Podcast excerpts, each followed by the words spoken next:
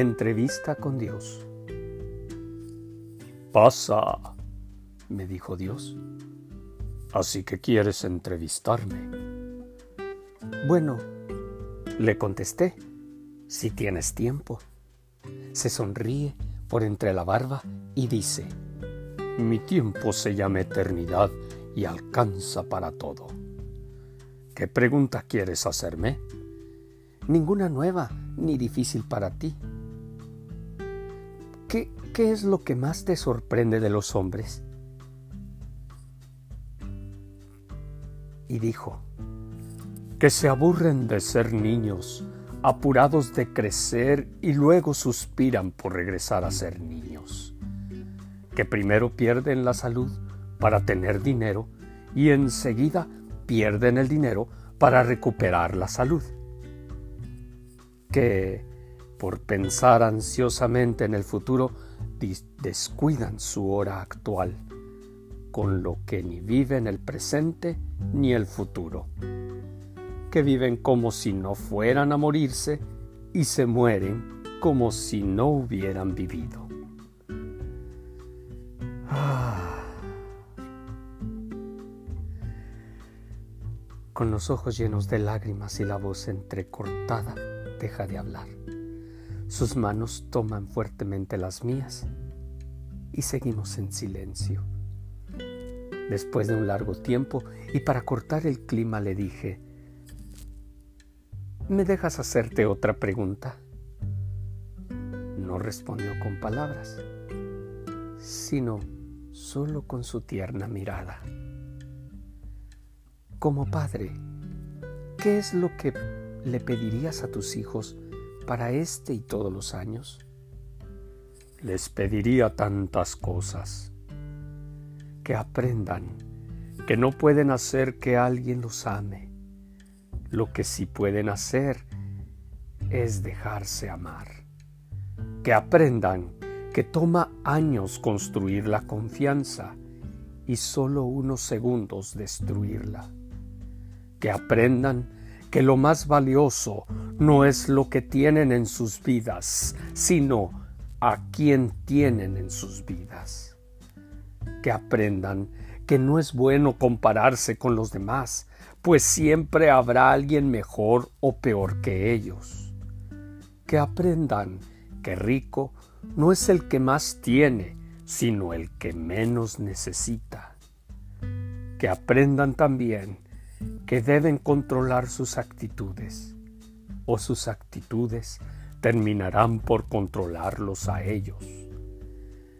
Les pediría que aprendan que bastan unos pocos segundos para producir heridas profundas en las personas que amamos y que pueden tardar muchos años en ser sanadas. Que perdonar se aprende practicando que hay gente que los quiere mucho, pero que simplemente no saben cómo demostrarlo.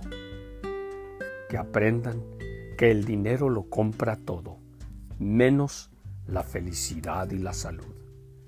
Que aprendan que a veces cuando están molestos tienen derecho a estarlo, pero eso no les da derecho a molestar a la gente que está cerca.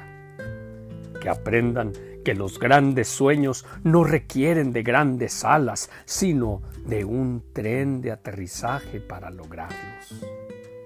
Que aprendan que amigos de verdad son escasos. Quien ha encontrado uno, ha encontrado un verdadero tesoro. Les pediría que aprendieran a que no siempre es suficiente ser perdonado por otros. Algunas veces debemos perdonarnos a nosotros mismos. Que aprendan que son dueños de los que callan y esclavos de lo que dicen. Que aprendan que de lo que siembran cosechan. Si siembran chismes, cosecharán intrigas. Si siembran amor, cosecharán felicidad. Que la verdadera felicidad no es lograr sus metas, sino aprender a ser feliz con lo que tienen.